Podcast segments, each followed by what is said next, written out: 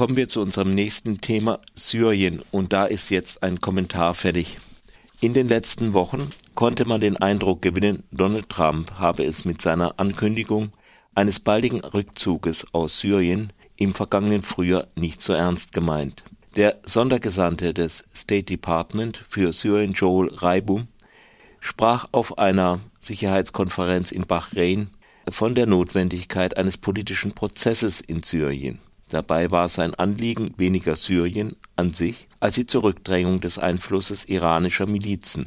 Vor wenigen Tagen erklärte dann der US-General Joseph Dunford, die USA wollten 35.000 bis 40.000 Soldaten der von Kurdinnen dominierten demokratischen Kräfte trainieren. Die Truppe könnte nach der Niederlage des IS für Stabilität in der Region sorgen. Das sah ziemlich klar aus. Die USA wollen sich eine Basis in der Region erhalten, um den iranischen und wohl auch russischen Einfluss zu beschränken. Besonders kohärent war diese Politik nicht, denn der militärischen Strategie fehlte ein politisches Konzept und ein ökonomisches Gerüst. Das schien aber in Washington jahrelang niemanden zu stören. Erdogan drohte mit einem türkischen Einmarsch in den nächsten Tagen. Das war allerdings nicht das erste Mal und ein größerer Aufmarsch an der Grenze fand zunächst nicht statt. Die USA erklärten sofort, man werde Beobachtungsposten an der Grenze einrichten, die von den demokratischen Kräften, US-Soldaten und französischen Soldaten besetzt würden. Ein Konzept, das Erdogan nicht gerade begeisterte. Nebenbei gab es noch ein Hickhack zwischen Erdogan und Trump, weil Erdogan Trump auf dem G20-Gipfel in Buenos Aires so verstanden hatte oder verstanden haben wollte, dass Trump den Sektenführer Fethullah Gülen ausliefern würde, den Erdogan für den Putschversuch vor zwei Jahren verantwortlich macht.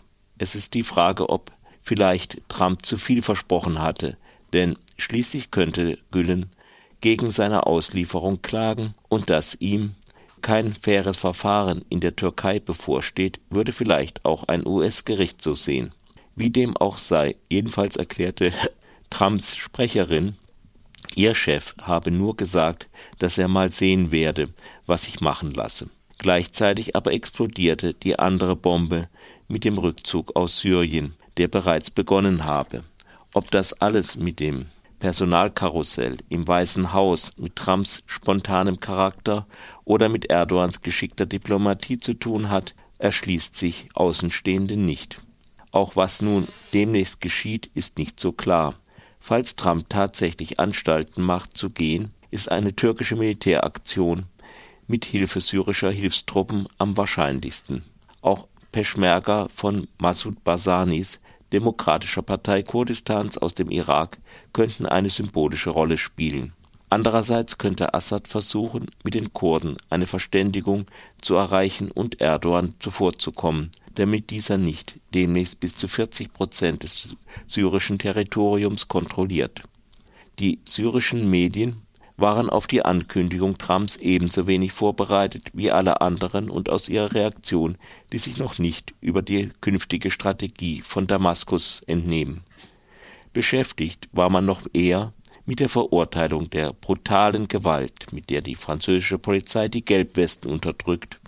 Ja, so etwas hätte Assad wohl ja nie getan. Doch wie es auch weitergeht und unabhängig davon, für wie demokratisch man die kurdische Selbstverwaltung hält, was abgeht, ist nichts anderes als ein riesiger Verrat, noch schlimmer als der Verrat, den der US-Außenminister Henry Kissinger 1995 an Mustafa Barzani begangen hat, den er mitten im Krieg mit Saddam Hussein plötzlich fallen ließ. Diesmal lassen die USA sogar einen Verbündeten im Stich, der ihnen jahrelang und mit vielen Opfern geholfen hat, den Islamischen Staat zurückzudrängen. Das geschah vor einem Jahr bereits schon einmal in Afrin, doch in Afrin standen keine US-Truppen und Erdogan konnte mit dem Einverständnis von Putin das Gebiet besetzen. Die NATO, die USA und die europäischen Regierungen übernahmen rasch die Behauptung, die Türkei handele nach Selbstverteidigungsprinzip.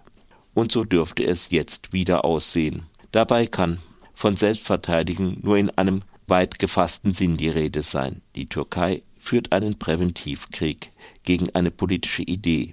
von der sie sich bedroht fühlt. Für die US-Außenpolitik ist es nebenher ein verheerendes Signal, nämlich dass man sich auf diesen Bündnispartner im Gegensatz zu Putin nicht verlassen kann. Der Kommentar ist die persönliche Meinung des Autors Jan.